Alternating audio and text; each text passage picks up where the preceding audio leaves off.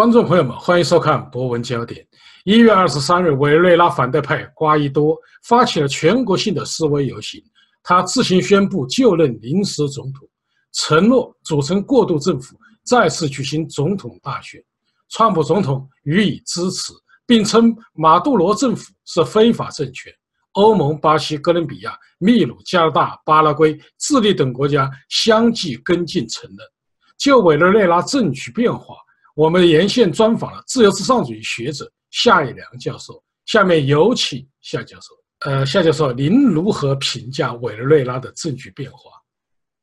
我们知道委内瑞拉最近这些年来，呃，一直是政局不稳定。呃，这个主要是各种这个政治力量呢，都是在地下在酝酿一场这个非常大、甚至规模浩大的这个推翻现政权的这样的一个呃运动。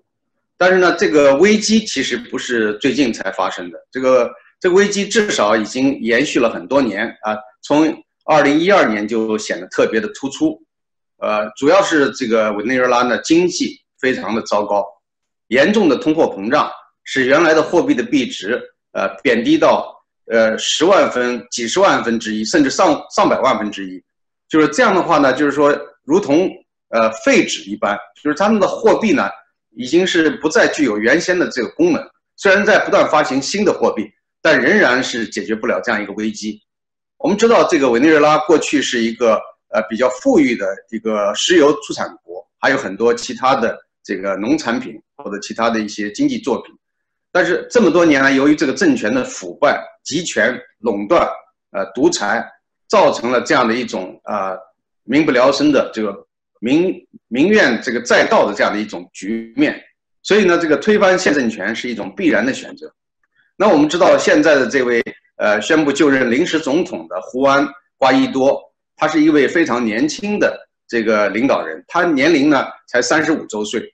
呃，曾经担上过一个天主教大学，后来又上过呃美国乔治华盛顿大学和另外他们国内的一所这个行政管理方面的。学校的研究生，所以呢，他有着现代的视野，然后也很有人气，呃，担任这个地方的议员也大差不多有六年的时间，所以有相当丰富的政治经验。那么这一次他振臂一呼，啊，成千上万的人涌上街头，所以呢，这么快得到了西方国家的这个普遍的承认，呃，那么美国这次表达的一种态度更加的明确，如果这个独裁者。啊，马杜罗胆敢镇压民众的话，那么美国不会等闲视之，也不会袖手旁观。也就是有一方面从经济上予以制裁，包括对统治者的这个本人和家人进行制裁，呃，也可以呢动用军事手段来介入。所以这个情况呢就啊显得比较复杂。俄罗斯当然是不愿意看到这个美国呃插手干预，因为俄罗斯这些年来一直也在对委委内瑞拉采取。呃，形成很大的影响，所以呢，他希望如果要是讲这个美国要是动手的话，俄罗斯也会卷入，啊，那么这样的话呢，确确实是有很大的风险。另外，中国大家知道，在过去这么多年里边，一直在支持这个独裁政权，给了他们这个大批的呃物质方面的援助、经济方面的援助、技术方面的援助，啊，包括这个无偿贷款大约是六百五十亿美元，然后呢，呃，贷款呃。就是需要偿还的贷款呢，呃，加上最近刚刚给的这个五十亿美元，啊，两百五十亿美元，那么合在一起的话，超过了九百多亿美元。那么大家听起来这个数字啊，就是对这么一个非常小的国家，在中国不要说一个省了，就连中国的一个比较人口庞大的地区都比不上啊。那么这么一个小国，有这么多的援助，它仍然没有办法解决重要的呃经济问题。所以呢，可见他的问题有多么的严重。那么现在呢，呃，当呃我们看到这个国会领导人啊，这就国民议会主席胡安啊瓜伊多宣布啊，他成为临时总统，要组织新的这个大选。那么这个马杜罗呢，不甘被推翻，所以呢，这个马杜罗还要叫嚣。一方面呢，是把这个整个的这个情况归结为啊，他用一种阴谋论啊，归结为美国在从中干预，在破坏。他甚至，他们过去把这个查韦斯死的时候的那个死因，他们都归结为美国的阴谋，说是美国下了毒，说美国让他得了癌症，等等等等各种阴谋论。所以呢，你可以看见他这个独裁者呢，这个在很多方面，呃，特征都是非常相似的啊。一出了问题都是别人的问题，而且动不动就把这个阴谋论弄到美国的身上，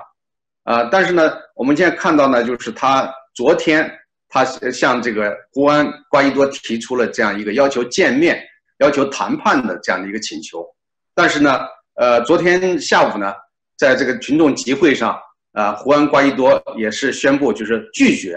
啊，拒绝跟他接触，不接受他的那种提出的条件或者谈判。呃，现在有一些消息呢，说这个其实呃，马杜罗已经安排了专机等待，随时待命，呃，一有情况就会逃跑。他要逃的国家，现在大家分析有可能是有古巴和玻利维亚，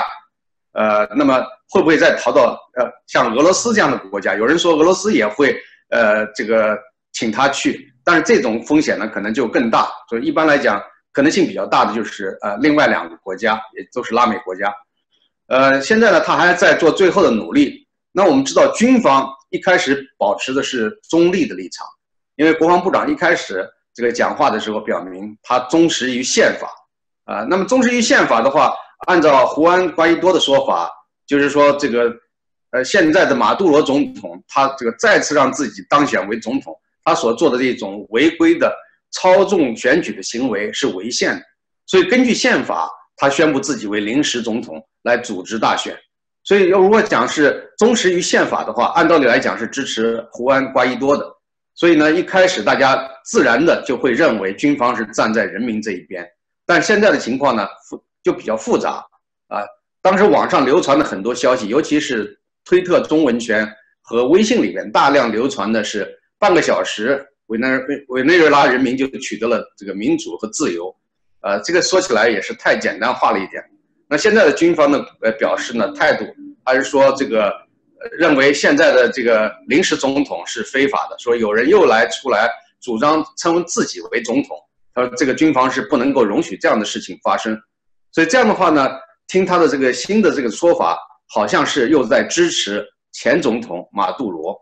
呃，所以说现在情况呢就变得比较扑朔迷离，也就是说不是像人们想象的那么简单，一夜功夫啊，委内瑞拉这个政局发生了根本性的变化，所以现在呢还在僵持阶段。那么现在我们知道，这个马杜罗已经在几天前宣布，啊，说这个要跟美国断绝外交关系，并且限令呢，呃，这个美国的外交官在七十二小时内就要离开委内瑞拉。但美国的国务卿蓬佩奥，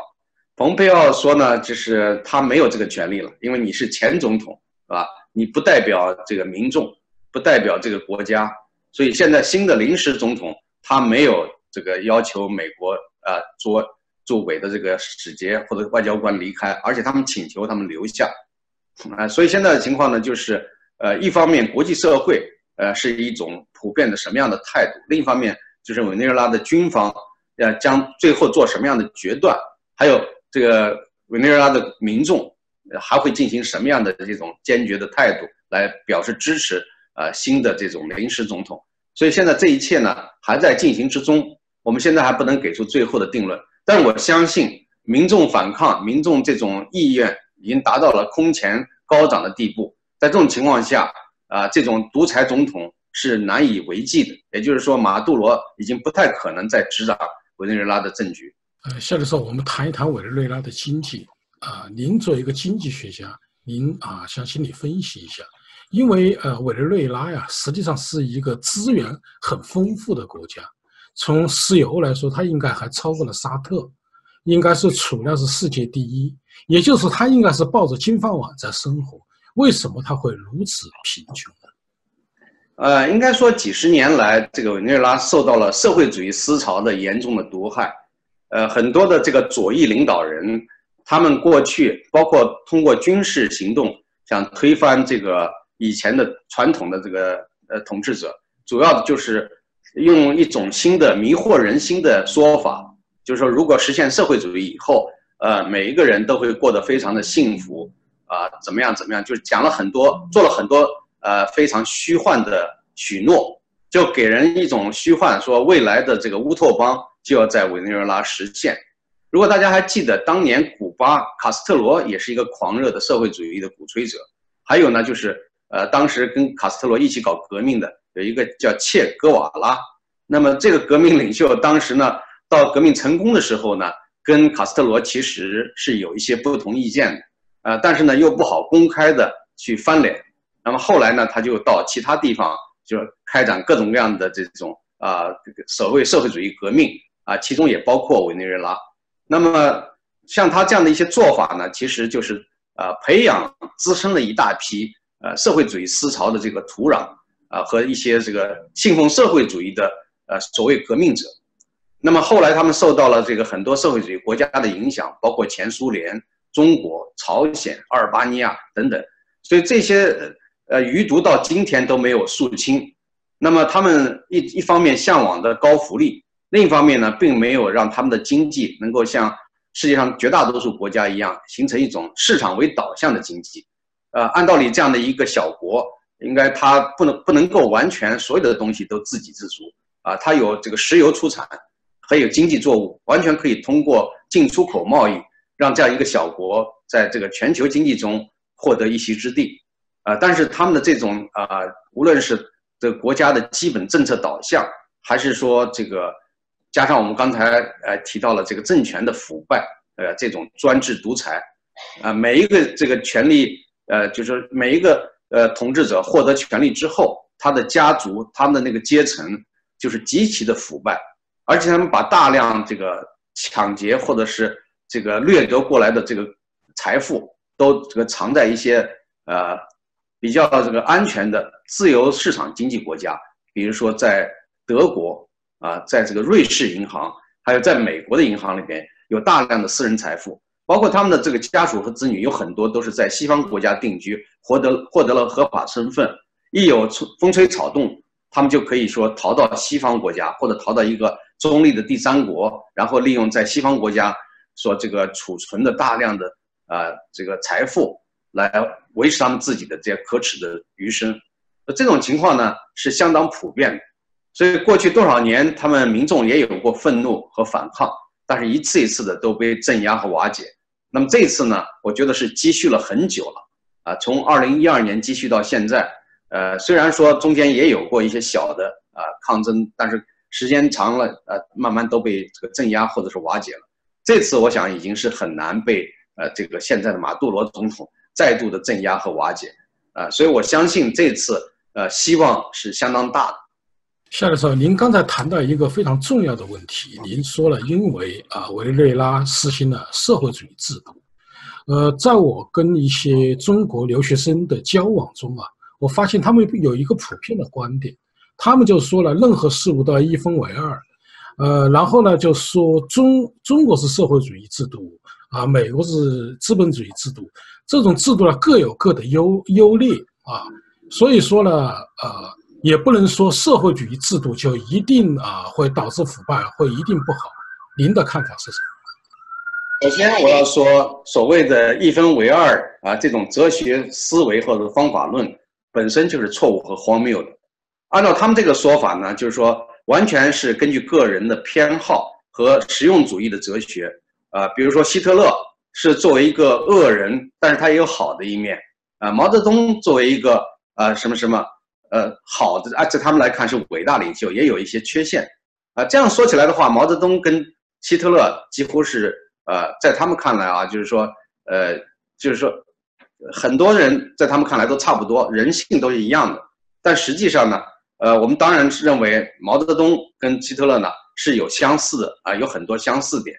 尤其是那个在呃反人类这个罪行方面来讲，毛泽东反而是有过之而无不及啊，那么。希特勒大概呃屠杀了六百多万犹太人，那么毛泽东是杀害了害死了至少有八千万中国人，所以呢，这个从罪行上来讲的话，毛泽东当时罪行要远远的超过希特勒的罪行，但是在全世界范围里面的认知，通常认为希特勒是最大的恶魔，因为呃毛泽东害的主要是中国人，在中国国内西方人不太了解，而希特勒是在全世界这个范围里边公开的反犹太人。甚至发动了很多侵略他国的战争，造成了第二次世界大战。所以呢，我觉得，呃，在哲学方法论上来讲的这种一分为二是非常糟糕的。呃，现在如果还有人在坚持的话，啊，是非常荒谬的。尤其是经过高等教育的人，不应该再接受一分为二的这种分析方法。啊，就是就按中国的人那种所谓中庸哲学来调和，啊，善就是恶，恶就是善，那就没有是非标准了，是吧？这个这肯定是要摒弃的。那我们刚才讲到，就是说具体来讲，就是社会主义。呃，那中国实行的社会主义几十年都是非常贫困的啊。所谓的四十年的改革开放，其实真正有效的改革开放，可能只有几年时间。在思想意识形态方面的开开放，只有在我分析啊，有三年左右的时间，就是一九七八年年底到一九这个八一年的年底，这三年算是思想和意识形态方面的开放。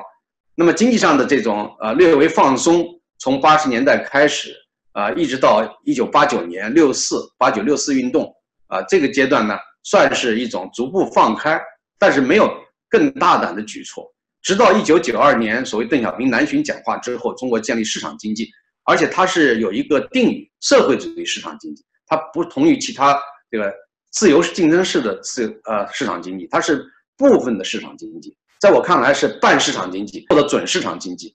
那么这种经济呢，它有一定的。这种呃时效，但是从长远来看，这种半市场经济或准市场经济，它难以维系长远的稳定的或者自由和自然的这种发展。因为按照亚当·斯密的那种啊《国富论》里边的那个理论啊，那个政府的作用要把它降低到最低点啊，就是说一种作为守夜人，而不是政府处处去主导和干预一个国家的经济和其他生活。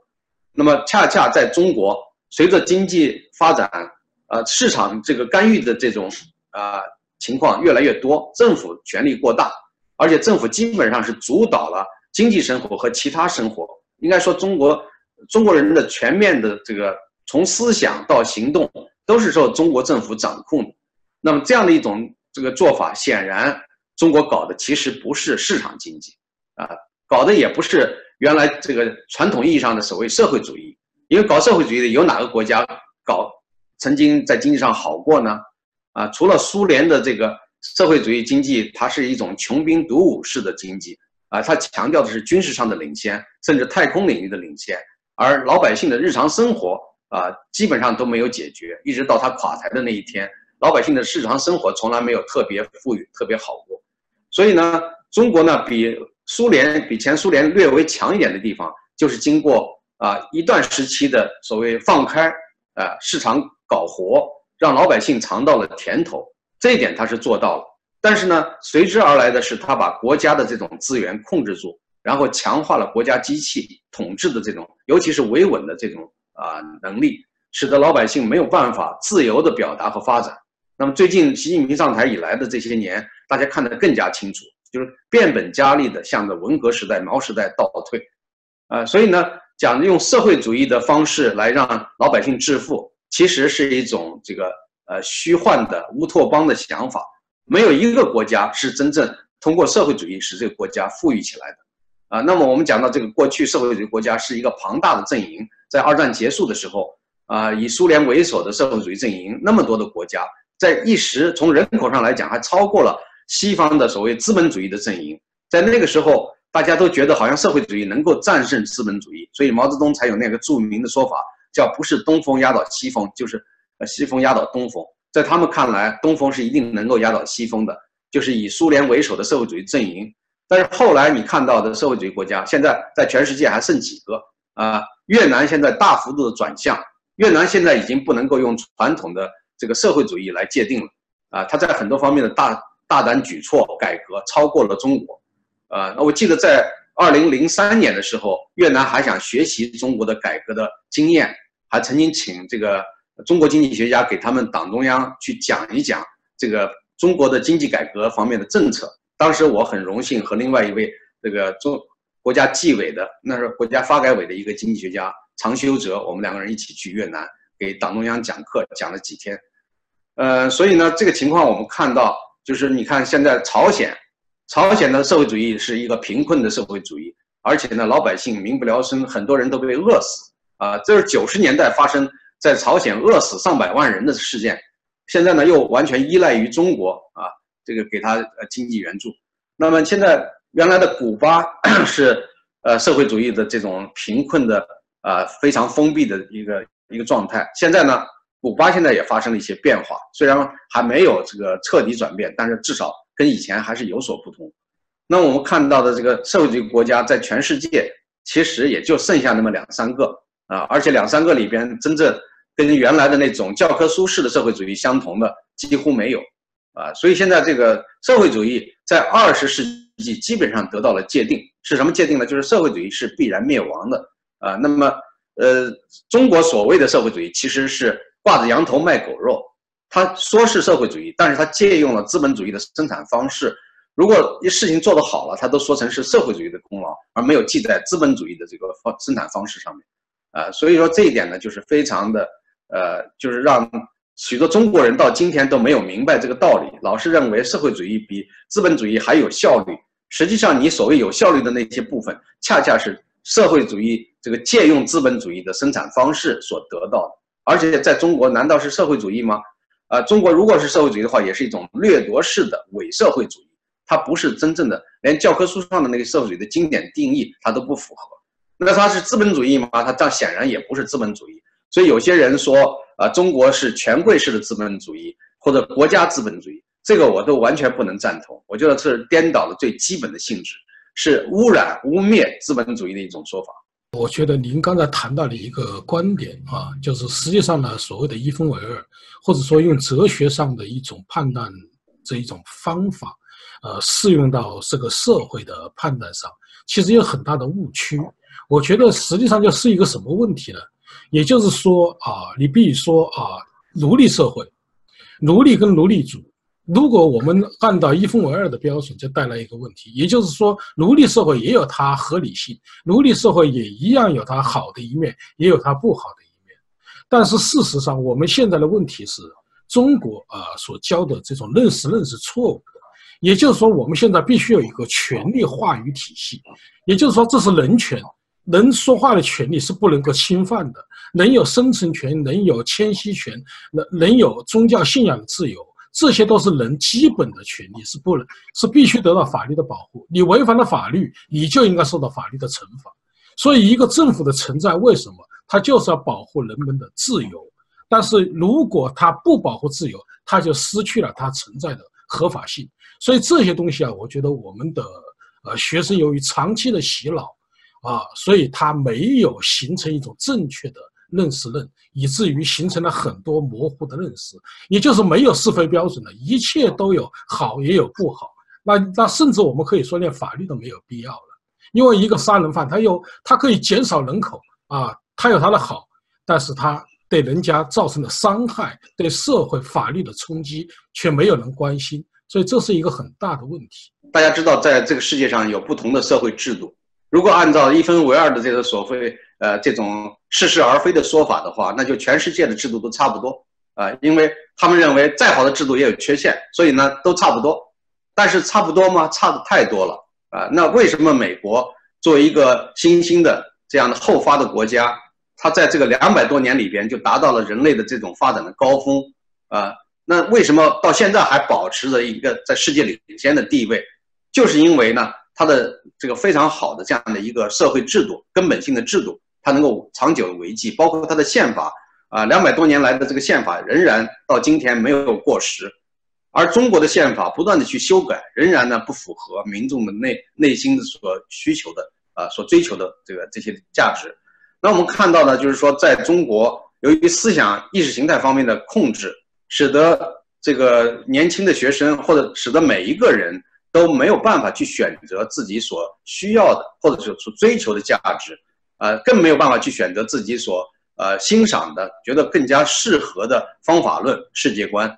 啊，那假如说是中国是可以任老百姓自由选择的话，那么你不应该只强迫的灌输马克思主义社会主义理念，应该允许大家去学习和了解，啊，比如说自由至上主义。比如说这个呃资本主义制度啊，世界上各种形形色色的制度、思潮、学说，你应该让大家去选择，对吧？而且呢，这个大家去在具体的生活中啊，这个发展中运用什么东西是他个人的自由，包括宗教信仰的自由。但是中国不是，它是给你规定，包括宗教信仰都是由官方实际上在掌控。比如说这个基督教的这个三自爱国啊，基督教，它指定你到特定的教会里边，甚至教会里边有秘密的党组织啊，而且那些教会的工作人员有一定的级别，拿国家的这样的一个纳税人的钱来作为他们的这个封路啊，同时呢，他们又获得其他的好处。所以这个在中国来讲，是这种表面的所谓这个宗教自由是建立在什么样一个基础之上的啊？是它其实在控制人们的思想，左右人们的信仰和宗教。打个比方说，呃，在现在对维吾尔族人的这种集中的掌控啊，强迫他们去集中营去学习，其实就是一种强行的洗脑。另外呢，对藏族人的打压，藏族人一次一次的自焚来表示坚定的态度，他们仍然呢，呃，要。这个强人所难的要求，在藏人的家庭去挂中共的领袖像，而不允许他们挂达赖喇嘛尊者的像，啊，这个就是一种粗暴的践踏人权啊，这个侵犯宗教自由的一个非常鲜明的例证。呃，夏老师有很多网友啊，非常关心委内瑞拉政局的变化，因为您刚才说到了，就是呃，无息贷款和有息贷款加起来有九九百多个亿美元。那么一旦政局发生变化，呃，中国人的钱怎么办呢？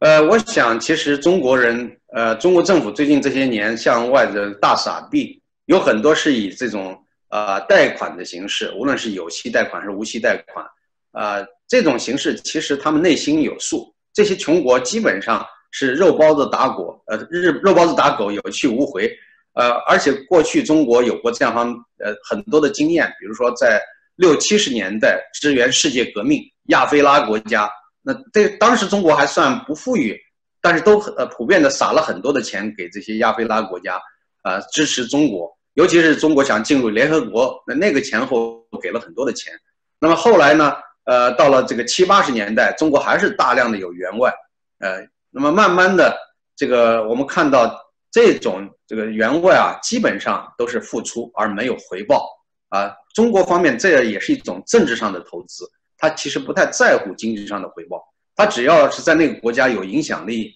有一定的话语权，啊，在意识形态方面能够对他们产生影响，啊，他们就觉得这个是值得的。所以呢，对委内瑞拉这样的九百多亿美元，啊，中共现在这种财大气粗的这个样子，好像是不太在乎。就算是呃这九百多亿美元这个全部没有办法返还，中国也不是太在乎。他们在乎的是要维系这样一个统治，也就是只要这样一个独裁统治能够维持下去，跟中国官方保持良好的合作关系，呃，他们的目的也就达到了。其实能不能还钱倒不是呃中国官方所以呃他想要考虑的这样的一个主要因素。呃，夏老师，呃，因为委内瑞拉发生政局变化以后，很多中国人呢是非常兴奋的。我看到有些微信圈呐，还有推特，他们认为这是一种预言。中国未来的预言，也就是中国人也可能像委内瑞拉人民一样，最终呢推翻中共的集权暴政。但是我也想提出一个问题，就是说委内瑞拉这种侵略，啊，是否可以定性为一种理性和平和非暴力？它是否也适用于中国呢？首先，我们知道委内瑞拉它的这个呃老百姓啊，他们相互之间的这种距离感啊，就是说从呃，这个社会的交往程度和距离感要比中国小得多，啊，什么意思呢？呃，就是说他们在思想上更加的相互之间更加接近，而中国呢，呃，中国的统治者长期以来用巧妙的办法分离了民众，这个分离是怎么样的分离呢？是通过呃利诱、威逼利诱这种方式，啊，从中国古代的皇帝大家都知道保甲这个连坐制度。还有动不动就是灭门九族，啊，这个做法呢，其实就是一种恐吓式的这个独裁统治，它让你这个不敢反抗。你如果有反抗的话，一有一点风声的话，不但你、你的家人，整个的这个九族都要被灭门，是吧？还有呢，就是连坐制度非常的可怕啊，动不动就是，呃，用一种绑架式的这种威吓。如果讲一个人犯了罪，说不说不说的话，把你们村的人全杀了。啊这种做法是非常的残暴的啊。那么，委内瑞拉不管怎么样，它的宗教习俗，它的这样的一种社会的这种紧密程度啊，官方呢可能并没有采取，或者是没有学到中国的统治者的这些办法，所以他们之间一旦如果有不满的话，他们能聚集起来。中国呢，你还没有聚集起来，你可能刚表示不满，就有人相互举报。那举报的人虽然他自己的境况也未必有多好，但是呢，他们就觉得就是中国人特别喜欢进行这种相对程度的比较。而不是比绝对程度，哪怕是在文革时代那么糟糕的情况下，我只要你比你其他的老百姓要好一点，我内心就感到一种得意和安全。比如说，其他人都被迫害死了，被批判了，只要我没有被迫害，没有被批判，我就觉得我是非常幸福的。所以呢，为了保证这一点的话，我就要不断的去揭发、检举别人，让别人尽可能的被抓起来，而我就得到了一种暂时的安全。所以这种这个恶劣的这种。做法呢？这种方式就传染了整个社会啊。那么到今天，我们看的非常明显，包括在知识分子群体里边都有这样无耻的文人啊。本来这些人是不学无术的，要凭真才实学，他们根本轮不到他们来出头。他们恰恰就选择了这样一个时点啊，看中了这个习近平的这种这种啊完全无知啊无畏的这样的一种做法。所以呢，他们就把那些有真才实学的学者检举揭发。好，这样的话，如果打倒了那些或者移除了障碍，那么这些不学无术的人就有上升的空间。所以现在这个告密的这个风气，或者是有意的栽赃陷害他人的风气，在中国又有这个死灰复燃的这个迹象，很类似于文革时代啊，或者像毛过去搞政治运动的各个不同的历史阶段啊。那么这种做法呢，使得中国现在要形成这种大规模的抗争，难度是相当大。大家知道中国的这个统治集团这种。暴虐的这种统治手段是几千年积累的这种经验，呃，这点呢就包括对通讯、对各方面的控制，是委内瑞拉啊那些当当政当政者或者统治者可能是自叹不如的，啊，所以我觉得在中国要形成这样一场大规模的全国性的啊，不要说全国性，哪怕就是局部的啊，十万人以上的聚集都是非常困难，啊，那么而且中国的老百姓。过去都是那种思思维方式，就是能忍就忍啊，就是甚至这个怎么讲呢？就是说我们看到南京大屠杀的那些呃，据说有很多情场场景啊，是这个日本人少数的七八个日本兵压着上千人、上万人的国民党军啊，虽然那些军人手上没有武器，但是成千上万的人在十几个人面前居然束手无策。被通通的一起集体屠杀掉了，啊，那么这就说明了中国人的人性里边，到底他有没有血性，还有没有这种人的最基本的这种抗争的能力，啊，那么现在在中国，我对此也表表示担忧，不是说中国绝对不可能，但是呢，敢于领先率先，呃，这个以死来抗争的人太少，所以呢，中国我觉得在短期内不太可能形成这样大规模的，啊，中国的这个你稍微想。这个组织一下，想串联一下，恐怕很快就有人告发了、告密了啊！甚至还有人主动的来参入到你的这种组织里面，显得比谁都还激进啊！还到处打探有没有什么反抗性的组织，咱们来共产党公开拼了，有没有这样？那这样的人反而是让大家感到警惕的啊！所以我觉得我不乐观，我不认为在中国能够形成这样的一种和平、理性、非暴力的这种大规模的抗争局面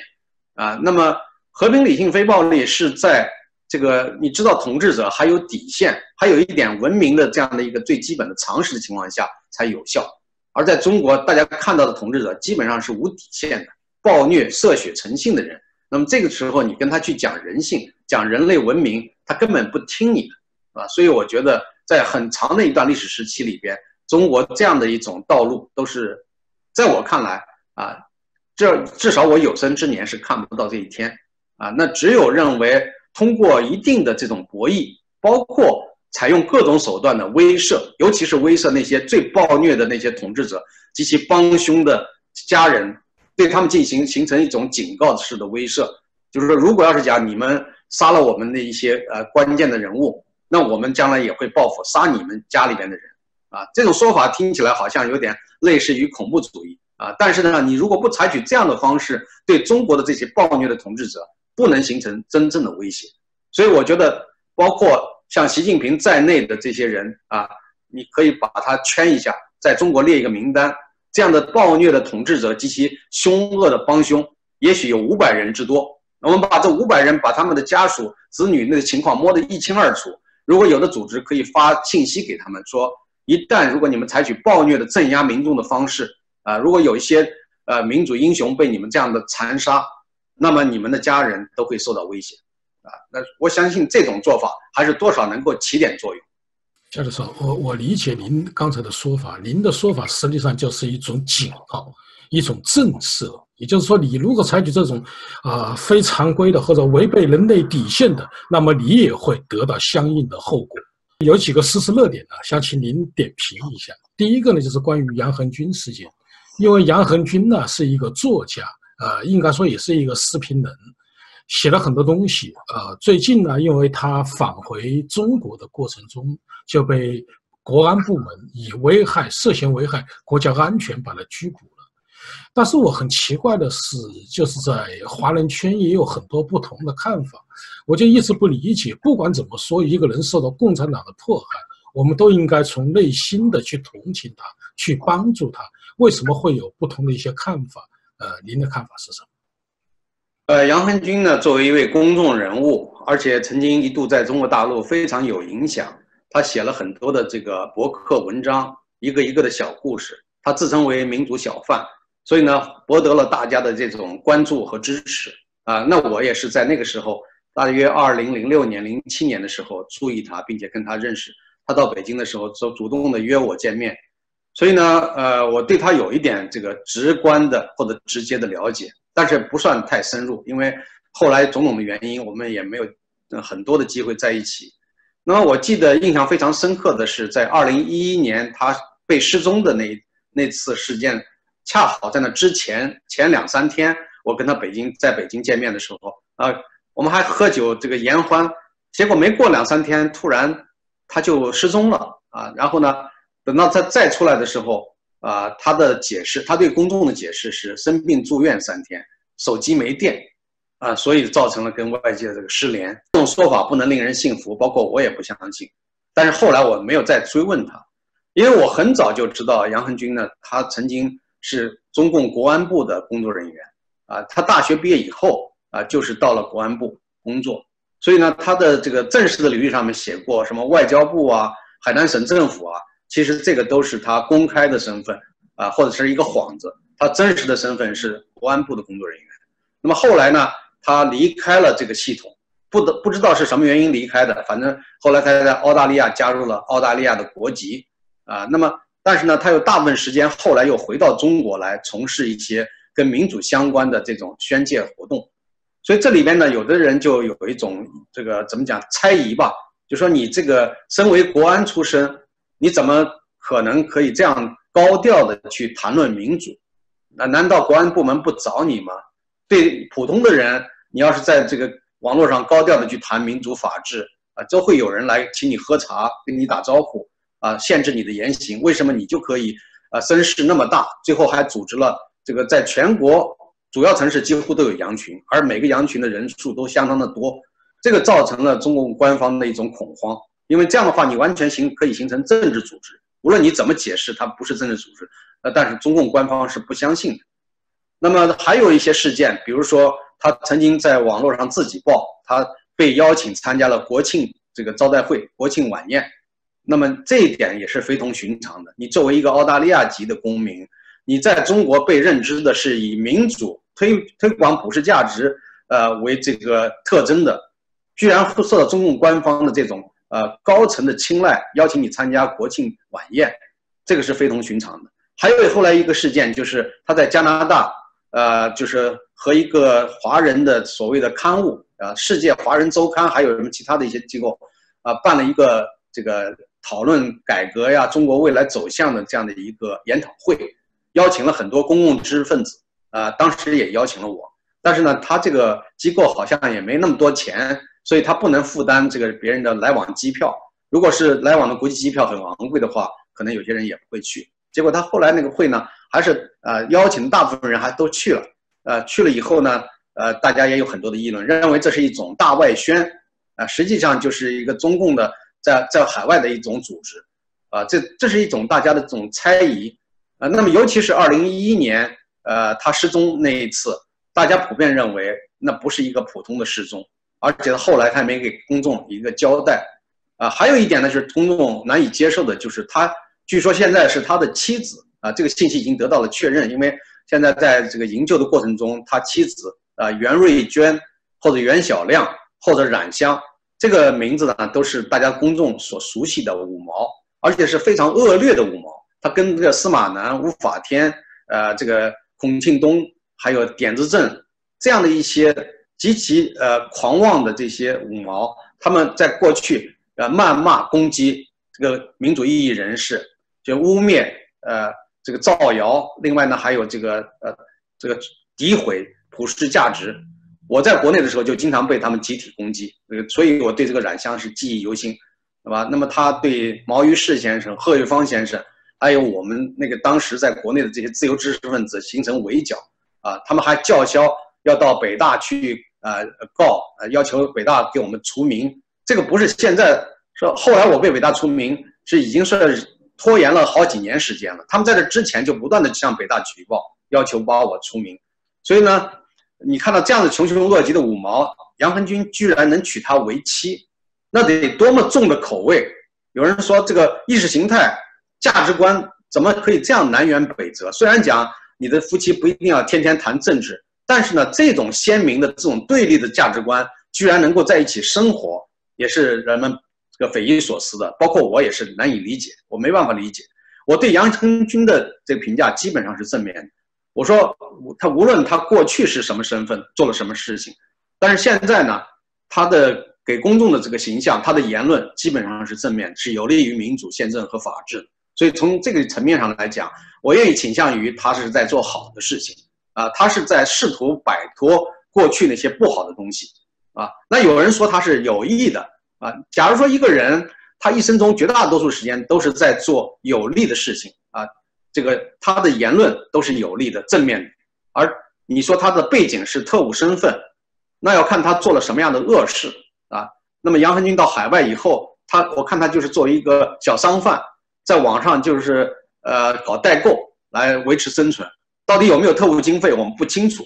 除非你将来有这个很确凿的证据来证明杨恒军是定期领这个特务经费的，他不是靠他这个。做这个商贩来维持生存，而是靠领中共的经费来生存，并且他做了真正破坏海外民运或者呃反对自由普世价值的事情，你要拿出证据来。那我了解呢，就是杨恒军到了纽约之后，其实跟民运呢是敬而远之，不怎么跟民运那个进行密集的交往啊。那么民运现在也是一团散沙，也没有什么真正做什么了不起的或者密有秘密的这些呃有组织的行为。啊，假如说民运有什么秘秘密，也用不着他去窃取啊。民运自己的人里边乱七八糟的人，早就把事情向海外呃所有的人都给公布出来了。还有呢，就是中共那些所谓线人密探很多，所以呢，过去没有杨恒军来，呃，中共海外民运的这些线人们也早会把这情况弄得一清二楚。所以没有没没有一个民运组织或者民运人士，他们有什么秘密可以被。这个完全给遮盖住，所以从这个意义上来讲，我觉得杨恒军他没有做这样的工作，或者做这样工作也不起作用，因为没有杨恒军，照样海外民运没什么秘密啊，这些东西，呃，所以所以我就觉得这个我这种说法呢，不是说呃在替他证明说这个人没有问题啊，我现在只是说从我有限的认知来讲，我不认为他现在有很大的问题，他以前是国安的工作人员，这点他也不避讳啊。所以我就觉得，就是说，这个现在网络上有很多就是骂他，攻击性很强的，说他，说你们这些人都是自作多情，你们还替他担忧，根本不用担忧，他是向组织去汇报了，啊，他阶段性的汇报，他据说是每年都回中国。那么，假如说他是向组织汇报，那为什么中共还要高调的啊承认逮捕了他，并且要给他以这样一个罪名啊？这个罪名就是说涉嫌危害国家安全。危害的是中国的国家安全，所以我估计啊，如果这个罪名被中共用一些罗织一些罪名来确认的话，那么判刑应该是非常确定的啊。这个要讲三年五年可能是算比较轻的，那么五年八年可能还是比较可能，甚至更高的刑罚都是有可能。到那个时候可能会被驱逐出境，永久不能回到中国。所以我觉得，呃，如果是讲是他们在玩一种双簧的话，用不着玩的这么夸张，这么高调，他完全可以呢，啊，秘密的，就是私下里面，而用不着逮捕他，也不用向这个国际社会公布他已经被逮捕，他即将要被判这样的刑。所以呢，现在澳大利亚政府呢也在想办法营救啊。那么我相信这个很多方面都在关注。我个人在推特上还有我自己的个人自媒体里面也都谈了我的看法。我觉得还是比较值得同情的。从杨恒军的个人来讲是值得同情啊。我们至少要关注和呃想办法能够让他获得自由。但是呢，冉香我仍然是没办法从心里面原谅冉香这样的一个人。就算他现在不骂。不攻击呃民主人士了，但是他这样的一个人啊，我我就觉得有人的说法呢，就是说杨恒军不惜以身来改造，就是说呃他跟他结婚的目的就是为改造这个五毛。那我想这个五毛太多了，你改造的过来吗？你需要用婚姻来去改造那些五毛吗？有这个价值吗？而且这个这个姓袁的这个人长相都让人恶心，是吧？我真是就是不能够理解，这这一点实在是不能理解。第二个问题是关于索罗斯。索罗斯啊，在达沃斯论坛一个晚宴上，他说了一句话，也确实令人震惊。他说：“习近平已经成为自由世界的呃最最大的对手，或者说敌人。”您怎么看待？他的原话是说：“这个习近平是开放社会的，因为开放社会这个概念，他用的是非常的多啊，他专门有这样的专注来讲这个开放社会。”在中国，人们对索罗斯的认知基本上都是负面的，很少有正面的。这是因为中国政府非常恨索罗斯，啊，恨他的原因是什么？因为索罗斯呢，在八十年代参与了很多国家转型，啊，或者讲颜色革命的这个这个事件。因为索罗斯有钱嘛，所以呢，他曾经出了很多钱。在赵紫阳时期，他就提出来要建立这个开放基金会，在中国设立办事处，呃，设立这个合作的伙伴。当时那个体改所就跟。啊，索罗斯有很多的接触，而且我所认识的学者里边有很多跟索罗斯有过接触，像金岩石曾经住在索罗斯家里边，啊，现在他还在国内。当然，金岩石的政治立场和态度在后来发生了很大的变化。他以前是相当积极和活跃的民主人士，但是后来他居然回到中国大陆，在中国大陆到处是以经济学家的身份去赚钱。啊，我觉得这个 说明这个人呢，他如果没有做政治上的表态。或者向中共写一个认悔过书，恐怕是很难获得那样的后来的待遇和好处的，啊，那么索罗斯呢，对苏联东欧的这种转型起了相当大的促进作用，啊，所以有人光知道索罗斯是一个贪婪的这个金融大鳄啊，把他这个完全是形象抹黑污化，但是其实人是复杂的，索罗斯这个人其实他有他的智慧，他是来自匈牙利，大家都知道。这个匈牙利共产党集权统治啊，这个他也是深恶痛绝的。那么他来到自由世界，他其实在哲学方面下了很大的功夫。他曾经自认为是一个哲学家，也就是说，这一生中他最值得荣耀的事情，不是一个金融投资家，而是作为哲学家。所以他的反射理论啊，就自身反射理论和其他的一些理论啊，就是他认为对世界如果不能在哲学界产生重大的影响，他要对现实世界产生。比那些哲学家更更加明显的，或者讲更加广泛的影响，这点他几乎都做到了。所以呢，有人讲这个他在世界上造成了很多的金融的灾难啊，比如说马来西亚的这个金融呃风险，有人说是他策划所制制造的，还有英国的英镑当时出现了危机，据说也是他制造的。但是后来他都予以否认，他说如果你没有缺陷，我怎么有机可乘？我作为一个投资家，就是看。那发现和寻找这个缺陷，你如果体制内啊本身有缺陷存在，我就利用你这个缺陷来进行攻击，来获得我的这个商业回报。这一点呢，其实说穿了，你要从阴谋论角度或者讲从人性的角度去讲的话，你想想，那世界上逐利的人不是很多吗？无论是好人还是坏人，如果明显看到你有缺陷，他能够利用这个机会。如果要讲你说他犯法，他犯了什么法？如果有适用的法律，就把可以把他绳之于法。但如果没有法律可以制裁他，就说明你这个法律还有这样一个空间存在。所以呢，他不认为他做了那些恶事，他认为反而帮助了那些国家来修补金融体系。你如果金融体系经过他的攻击，有的意识到今后呢要进行改善，那么这样的话，他是在帮助你这个国家，而且他拿到的钱并不是说他全都是个人挥霍。其实索罗斯本人不是那种挥霍，呃，或者是那种炫耀自己富裕的那种浅薄之徒，绝对不像郭郭片那样子，呃，那么索罗斯拿来钱干了什么？主要做慈善事业，他的钱几乎都是放于慈善，而且他拿了很多钱去支持思想性的研究、学者的研究。呃，我们知道这个索罗斯基金会呢，他其实每一年都拿出很多钱给学者做这个这个有一些独到的研究啊。那么很多的中国学者都从中受惠，得到了很多的好处啊。我想这个索罗斯他在世界上做的这些事情，不是为了他个人的贪欲，而是希望来改造或者帮助这个世界改进。当然不能说他这个人就没有缺陷，他肯定是有缺陷，包括他对很多问题有自己的一些看法。啊，甚至有人说这个呃，总统大选他也参参与其中，也就是说操纵，试图影响总统大选。但是大家是又知道，在美国这个总统大选里边，不是一个人或者一个集团就能够操纵得了。他虽然也想影响，他也花了钱，但是最终也没有按照他个人的意愿来得到一个结果。所以他对这个川普总统其实他很不满意，他经常有一些批评。他在这之前也做了很大的努力，想把川普弄掉，但是没有弄掉。所以我想，就是说，我们觉得，呃，他对一些小的国家啊，他如果要是讲现在，我我觉得感到遗憾的，恰恰是他放弃了他原来的想法。他原来还想过要经常的去影响一些国家，让他们转型发生变化。而最近这些年，他已经接近晚年，啊，这个年事已高，他到收拢了，不再想做这样的事情。啊，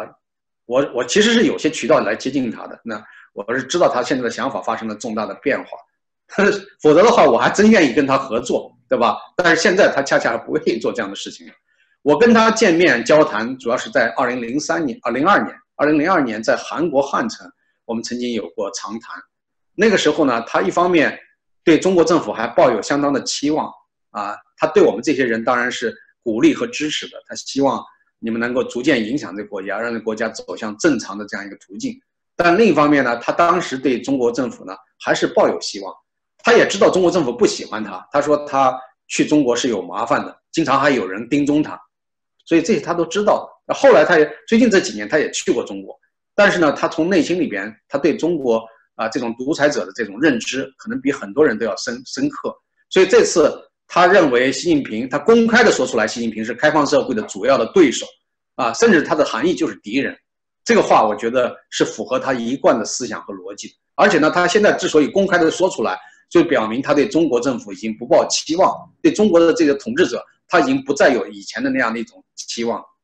夏教授向您请教的最后一个问题啊，我们来聊一聊足球。啊，您知道中国的足球啊，确实是一个，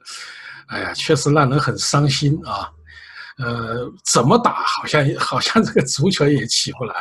并且聘请了很大牌的教练。您知道意大利的里皮那应该是。啊，是拿过世界杯、拿过欧欧欧洲杯冠军的这么一个著名的教练，但是在最近呢，啊，亚洲的八强赛里面，中国有完败于伊朗，里皮呢宣布辞去中国教练的这个职务。对于里皮的辞职，您啊作为一个球迷有什么看法？我们知道中国呢，这个足球过去非常落后，到八十年代初的时候。呃，当时喊出了一个口号，要走出亚洲，冲出世界啊，冲向世界。呃，当时那个荣志航啊，这个当年呢是我们这一代人这个所熟悉和这个呃非常呃愿意支持和鼓励的。但是到后来呢，越来越让人失望啊。过去呢，中国这个足球运动员呢是待遇差，大家觉得啊，不能跟呃国外的这个职业球员去相提并论。到后来，国家主办。逐步的这个提高，加大了投入，后来也学习西方搞这个俱乐部制，搞一些私人球队，啊，那么这个私人企业大量的赞助，呃，包括这个大连实德啊足球俱乐部啊等等，这些很多慢慢慢慢就是什么恒大足球啊，啊，投入了很多。现在据说中国的一个普通的就是国家队的这个足球运动员，啊，说年收入几千万甚至上亿，啊，这个说法我不知道是不是有。非常确凿的这个这个事实依据，但是呢，我听到这个，我感觉到很惊讶。我说这个球员现在球并没有踢得多么好，但是现在待遇已经达到了这样一个程度，这可是一般的企业家都达不到的程度，是吧？所以呢，呃，待遇是一个问题。另外呢，就是大量的呃寻求外援，从教练到这个外籍的球员，中国队都聘了很多，都是高薪聘请。所以有一个，比如说好一点的教练，那么在那个国际上，他假如说他的呃得到的这种待遇可能是一两千万欧元，那么到中国可能会翻番，甚至是几倍于啊那个正常的这个市场行情。那么我们看到中国队请了那么多不同国籍的教练、不同地区的教练，从南斯拉夫的教练到这个意大利的，这个基本上能请的都请了。但是呢，中国足球队啊，迄今为止还没有达到过像日本足球队的那样的高度，也没有达到过像韩国足球队那样的高度。同为东亚国家，过去的人讲说中国人就不适合踢足球，说体能不行，对吧？但是现在你看看，过去讲体能方面还不如中国的日本和韩国。现在居然能够那么踢出那么好的成绩来，